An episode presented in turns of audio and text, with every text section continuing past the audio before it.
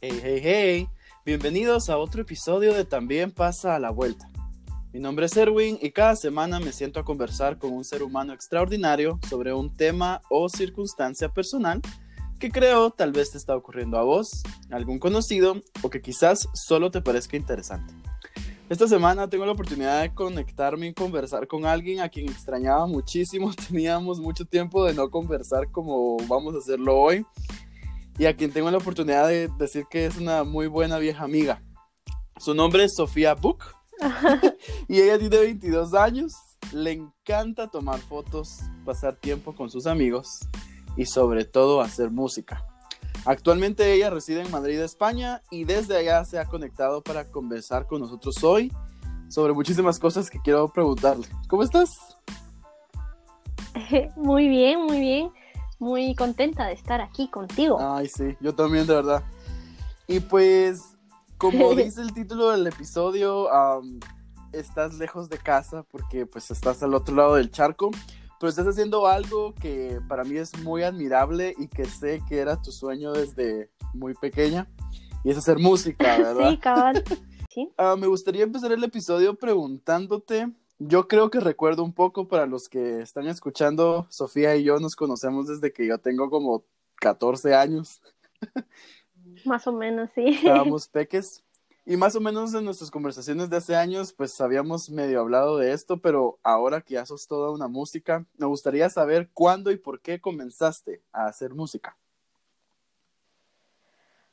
pues así como tú decís, em, desde ya muy pequeña tenía como las ganas de hacer todo esto. Y lo que pasa era que era como algo que yo veía distante, que solo un cierto grupo de personas podía hacerlo, así como los elegidos. Claro. Entonces como que enterré durante mucho tiempo ese, ese sueño hasta que más o menos empezamos a hacer con, con Hugo, que también era uno de mi clase, eh, empezamos a hacer covers una vez al año en el Festival de Talentos. Y ahí como que por un momento al año yo tenía esa como esa alegría de, ah, bueno, sí, estoy medio haciendo música, aunque fueran solo covers. Y así, y cuando me vine para acá, también como que lo tuve que dejar un poco de lado hasta que mm, mi hermano eh, cambió su teléfono, eh, que él tenía un iPhone 5, y me dijo que si yo lo quería, y entonces yo le dije que sí. Y eh, resulta que eh, tenía una aplicación que se llama GarageBand, eh, que es para hacer música desde el teléfono. Y entonces pues yo empecé a experimentar y, y me daba cuenta que pues que tampoco lo hacía tan mal y que era bastante divertido. Entonces ahí más o menos ahí empecé a, a retomarlo otra vez y poco a poco pues he estado ahí escribiendo desde entonces. No, y mira, creo que es importante que cualquier persona que tenga un deseo, no importando qué, pues entienda que hay recursos que puede tomar para empezar, como tú acabas de contar. Cabal. Sí. Sí, y, y más ahora, yo creo, o sea, estamos como en la era donde hacer un montón de cosas eh, artísticas es tan fácil porque hay herramientas en internet y en la tecnología por todos lados. Y solo es de googlear. Ajá, sí, solo tienes que saber qué palabras escribir y ya, y ahí te vas buscando por todos lados hasta encontrar algo. De acuerdísimo. Eh, Sofía, en tus, eh, en tus propias palabras, ¿quiénes crees que fueron tus primeras influencias en género, alguna banda, artistas? Sé que Paramore está ahí. sí. Pues sí, es, eh, yo creo que ellos fueron como la primera banda que me gustó así de, de gustarme un montón. Y em, después eh, tuve como una época en la que no sabía muy bien qué era lo que me gustaba de música.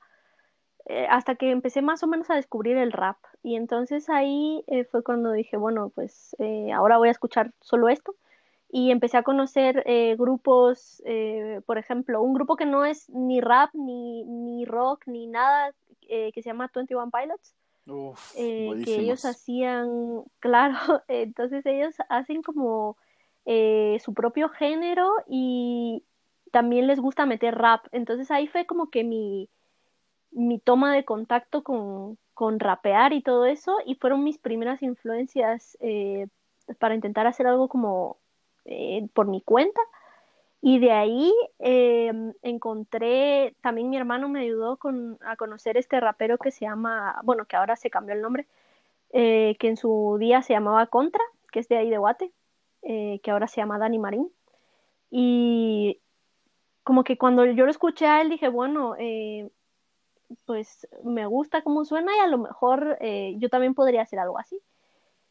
Y em, también Rebeca Lane, que también es de allá de Guate. Súper fan de ella, súper fan de ella también. pues sí, entonces em, que por cierto tuve la grandiosa oportunidad de abrirle uno de los conciertos que hizo aquí en Madrid. No. Sí. qué, qué, buenísimo. Sí, porque resulta que estudió en la U con mi prima. Entonces, em, ahí estuvimos, em, digamos que también le pasaron un, video que yo subí y entonces la fui a ver a su concierto y, le, y me dijo, ah, yo a ti te conozco.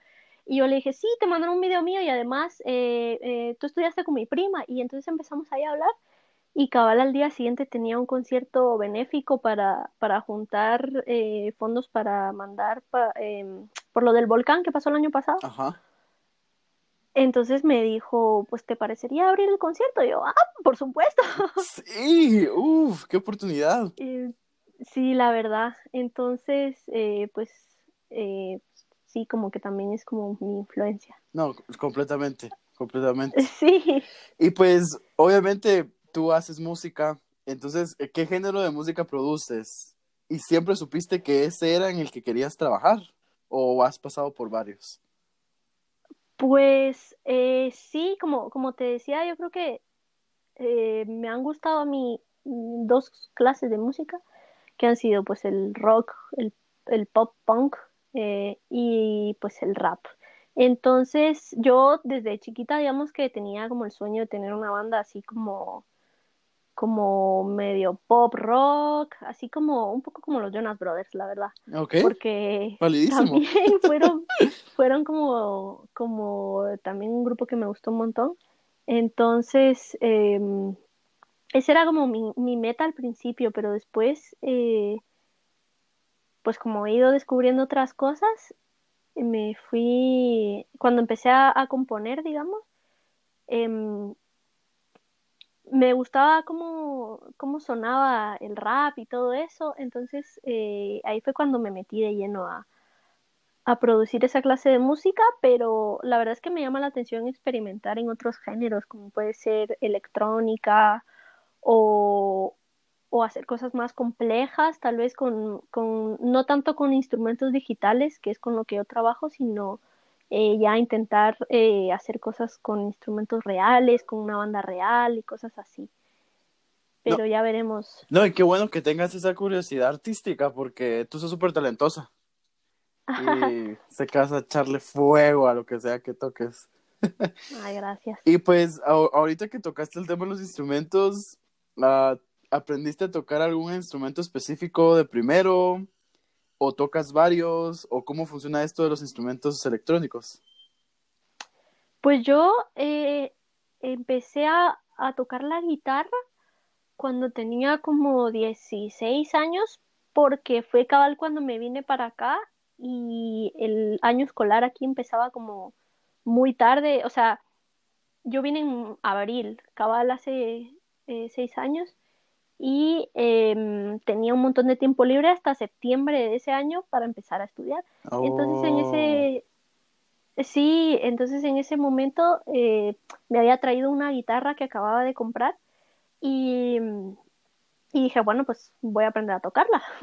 entonces buscando tutoriales y todo eso eh, en YouTube fue como fui aprendiendo a, a tocarla y eh, en el colegio recibí unos mesecitos de cositas básicas de piano em, y siempre me ha gustado mucho la batería, aunque no he podido tocarla mucho, pero algunas cositas sé.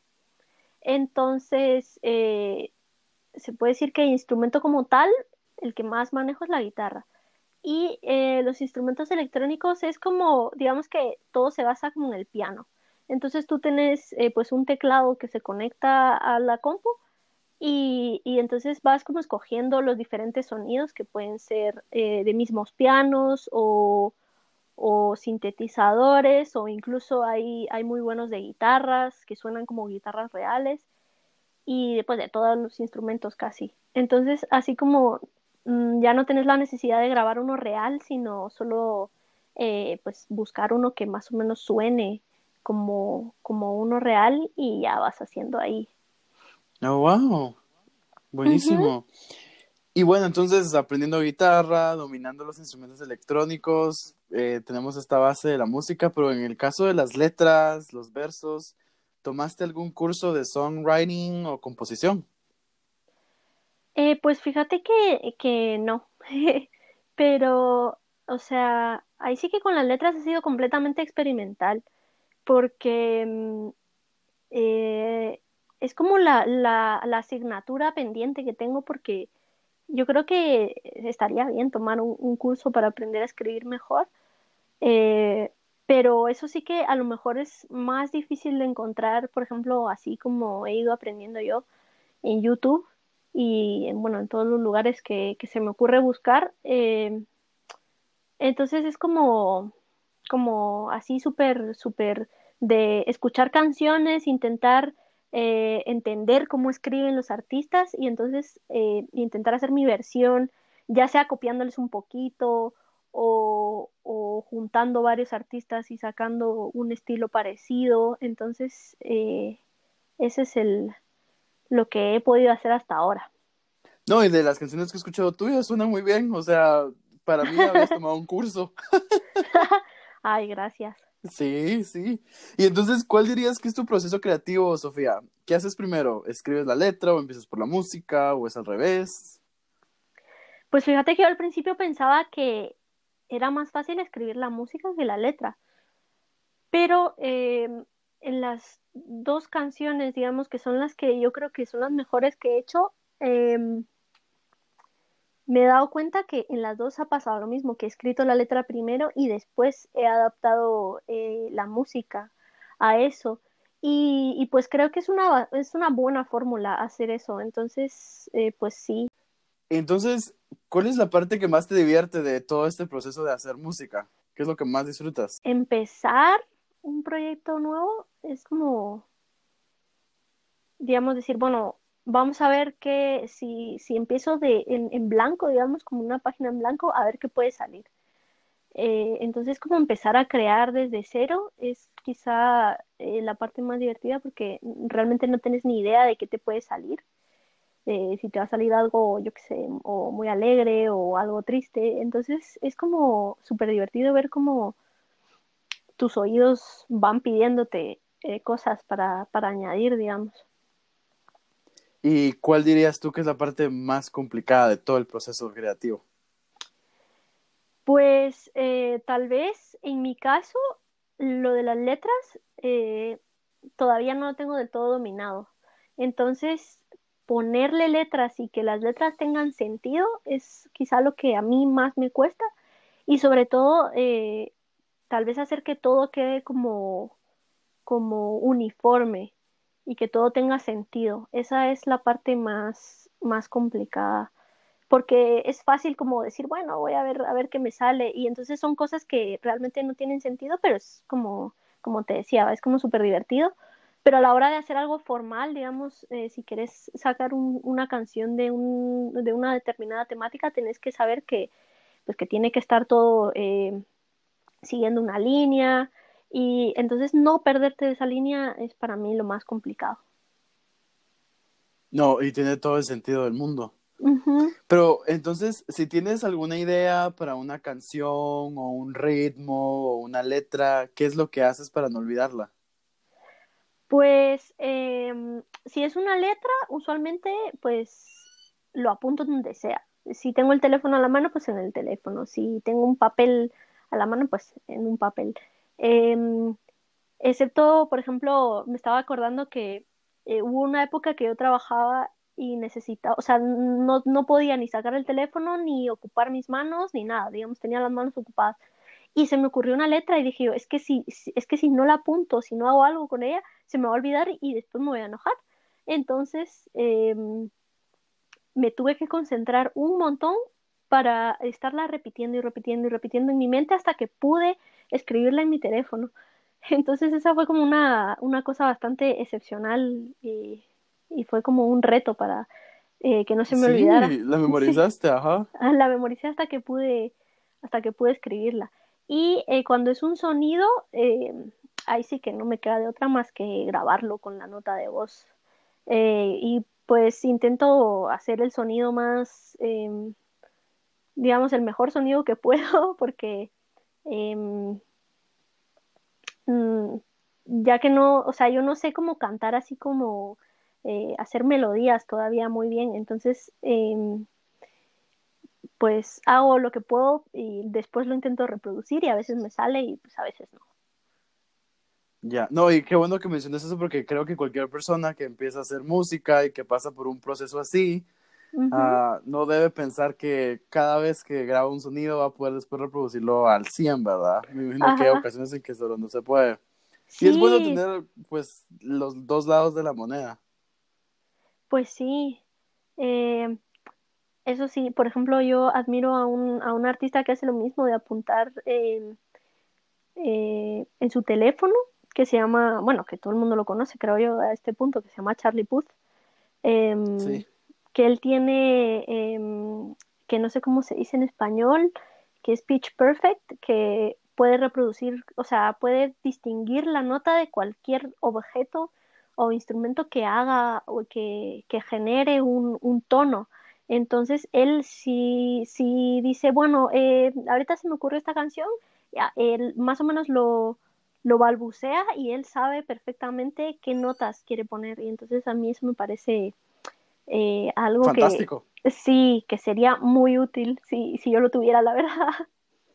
sí, creo que todas las personas que hacen música. Cabal. Y bueno, so, Sofía, uh, me gustaría, ahorita que estamos hablando de este proceso de qué es difícil, qué es lo más divertido, cómo es grabar y hacer, uh -huh. ¿tienes alguna canción favorita que has hecho o algún verso favorito de los que has escrito?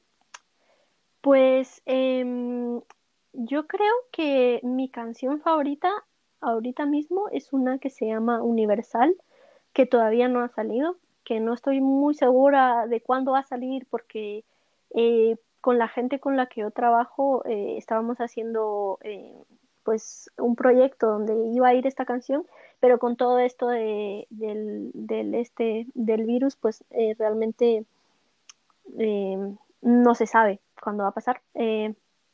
Me gusta mucho esta canción porque es la primera vez en, yo digo que en mucho tiempo, si no es que la primera vez, que puedo hacer una canción en español eh, que plasma eh, como un tema sin tener que extenderse mucho y la música está, está muy bien, también me gustó un montón. Y entonces es como este logro porque llevaba como tres o cuatro años escribiendo solo en inglés. Y para el público español es como bastante difícil digerir el inglés porque aquí no, no se mueve tanto el inglés como se mueve, por ejemplo, a Yanguate, que lo manejamos mejor. Oh, ok. Ajá, entonces aquí la mayoría no tiene ni idea, entonces escribir en inglés aquí no, no funciona muy bien. Entonces dije, me puse como reto poder aprender a escribir en español hasta que me, me, salió esa canción y es como mi orgullo, digamos, es como el principio de poder escribir por fin en mi lengua materna. Ah, ya la quiero escuchar, por favor. Esperemos que, que la podamos sacar. Porque... Sí. Sí, claro. Con todo esto del coronavirus, Ay, todo sí, se vino a atrasar, ¿verdad? Sí, la verdad es que sí. Todos los proyectos nos agarraron a todos así de sorpresa. Sí, créanme que sí. y pues eh, eh, eh, vi que tienes un grupo con otras chicas en España con las que publicas y haces eh, ciertas canciones uh -huh. y pues ya has publicado ciertas cosas. ¿Qué desafíos has encontrado al momento de publicar? Pues em, la verdad es que he tenido como dos fases de, de, publicar música, digamos. Al principio fue cuando Cabal estaba empezando y dije, bueno, pues supongo que lo voy a subir a YouTube y esperar a que, a que alguien me descubra y volverme famosa.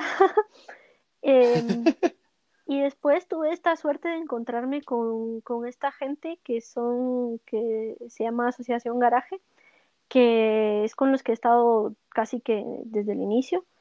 Eh, y la verdad es que ellos tienen bastante experiencia en, en eventos culturales y, y, gestión artística. Entonces, eh, digamos que con respecto a, con tener a alguien que sepa de eso, pues eh, no he tenido dificultad. Lo que pasa es que uno piensa que con tener a alguien que sepa moverse es suficiente, pero la verdad es que es como un proceso, un proceso largo poder convertirse en un artista que sea capaz de, de hacer música eh, que pueda moverse, digamos, música competente eh, y que vaya a, funcionar en la industria.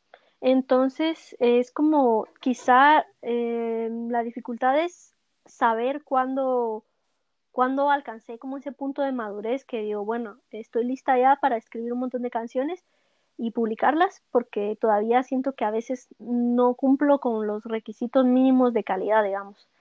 Entonces yo creo que ese ha sido el, el sí, el, quizá lo más difícil eso. Pero igualmente, en mi opinión personal, creo que esa integridad artística que estoy percibiendo es buena porque realmente lo que quieres publicar, quieres que tenga calidad, quieres que le llegue a la gente y que cumpla el propósito de la música, ¿verdad? Sí. Que creo que de verdad Ay, un aplausote por esa integridad. Muchas gracias. Pues, no, sí, de verdad, admirable. Sí, es que si no, em, digamos que todo cae en un, en un saco de, del montón de cosas que la gente saca sin, sin preocuparse por, por si por si está bien o por si todavía le falta. Entonces, como que tienes que tener un sonido propio eh, y, eso, como el, nivel, porque, porque al final eh, hay muchísimos, muchísimos artistas que también es, es parte, es como la parte mala de, de lo de la sobreinformación, digamos, que hay, es que ahora todo el mundo puede sacar cualquier cosa y si no lo haces correctamente, pues todo cae ahí un agujero sin fondo. Claro, no, y qué bueno, qué bueno que compartes eso con nosotros por si alguien está empezando su camino de producir, crear, escribir, que lo tome en cuenta, ¿verdad? Sí, sí, súper importante. Y pues, obviamente yo sé que has estado haciendo música en España y quizás no tuviste tanta oportunidad de hacerlo aquí en Guatemala, pero por la, por la oportunidad de contactar con tantos artistas diferentes y por las cosas que me imagino has escuchado de Guatemala en el aspecto musical. Ah, ¿Cuáles crees que son los mayores desafíos para los músicos en Guatemala, comparado con lo que has experimentado allá en España?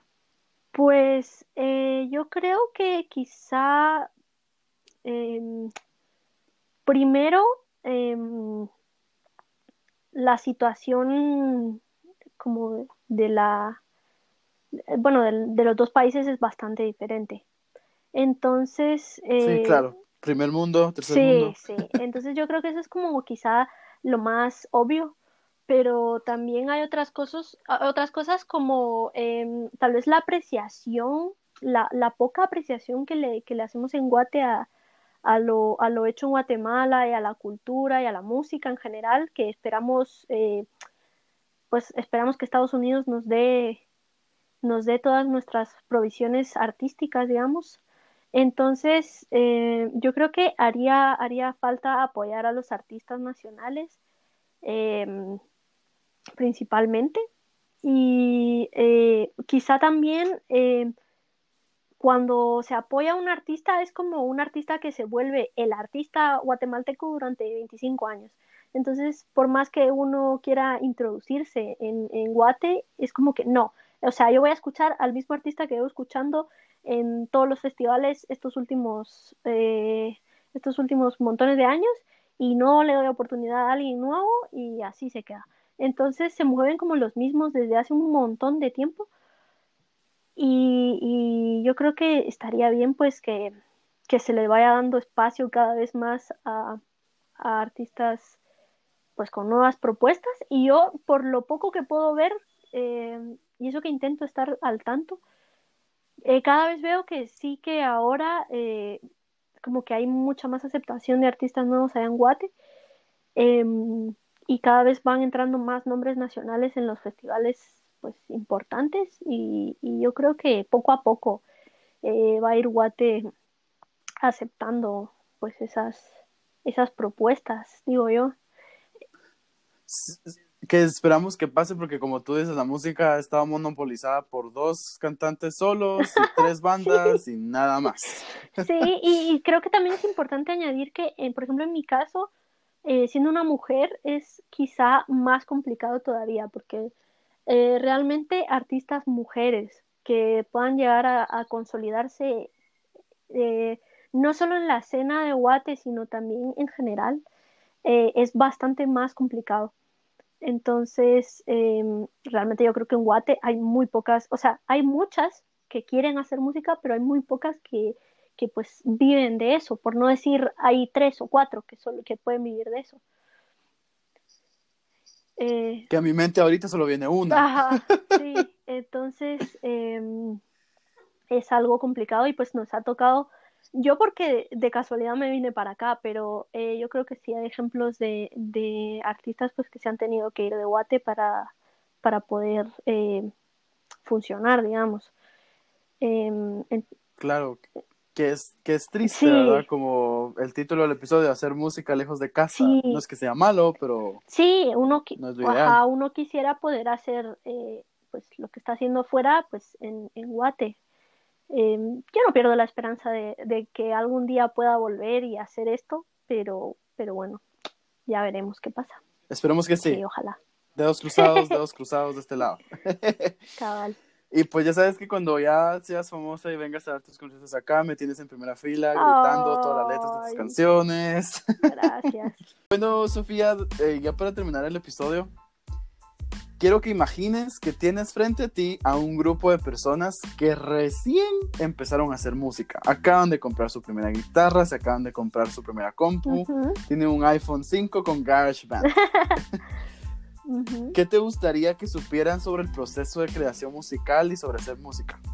Pues yo creo que lo número, el, número uno es eh, tener paciencia y constancia, ser perseverante, porque eh, pues ahí sí que para aprender a hacer cualquier cosa y más un arte, eh, toma bastante tiempo y hay que, hay que saber esperar porque los resultados no van a salir eh, a la primera semana, digamos, a no ser que sea el eh, tataratataranieto de Mozart, que no lo creo.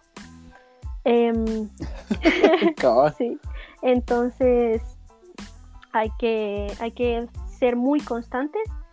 Eh, y hay algo que al menos yo creo que es un defecto eh, mío y de los artistas, es que caemos en empezar un montón de proyectos y vamos a empezar ideas y no terminarlas. Y entonces yo creo que eso es fundamental, saber terminar los proyectos, porque si no se quedan ahí en el aire y no se convierten en nada. Entonces, eh, para ir aprendiendo a hacer cosas hay que, hay que terminar todo lo que se empieza. Em, hay que saber aprovechar los recursos que hay ahorita que son eh, casi que infinitos, digamos. Eh, no es necesario gastarse mucho dinero para aprender, eh, ni tampoco es necesario tener equipos súper caros y, y, todo eso para hacer cosas buenas, sino todo está dentro de la mente, dentro de las manos, dentro de la disciplina y pues en internet. Totalmente, muchísimas gracias por eso. Y solo rápidamente, si alguien quisiera pues escuchar tu propia música, seguir tu historia, ¿cómo te podemos encontrar en las redes sociales o en Spotify? O... Pues de, momento, em, todo lo que he publicado está en el canal em, de Asociación Garaje, que em, se escribe, bueno, pues como eh, garaje con la primera G y la segunda J. Em, y nuestro grupo se llama Tardes de Garaje. Em, eh, mis redes sociales son eh, todas Sofía Book eh, Music. Y mm, sí, yo creo que ahí más o menos está todo. Perfecto. Sofía, de verdad, muchísimas gracias por darnos de tu tiempo allá en el lejano reino de Madrid para poder eh, conversar con nosotros el día de hoy. Te lo agradezco muchísimo. Yo a ti, muchísimas gracias de verdad por acordarte de mí, por, por no sé, por tomarme en cuenta. Es, la verdad es que yo creo que es la primera vez que me hacen una entrevista, entonces eh, es muy especial para mí. Ah, me alegra haber sido el primero, de verdad estoy muy orgulloso de que fui el primero entonces. Y yo también me alegro de que hayas sido tú el primero. Ah, eso es muy lindo. Pero bueno, ah, otra vez gracias por el tiempo y también a todos gracias por escuchar otro episodio de También pasa a la vuelta. Si le dan clic a la opción detalles del episodio van a encontrar los links de los que hablamos con Sofía Book para poder contactarla o saber más sobre el proceso de producción musical o para poder escuchar sus propias producciones. Mis redes sociales también están en la descripción del podcast para que nos encontremos en línea y podamos continuar con la conversación. Entonces eso quiere decir que los espero la próxima semana. Gracias, Sofía. Gracias. Que tengas un muy buen día.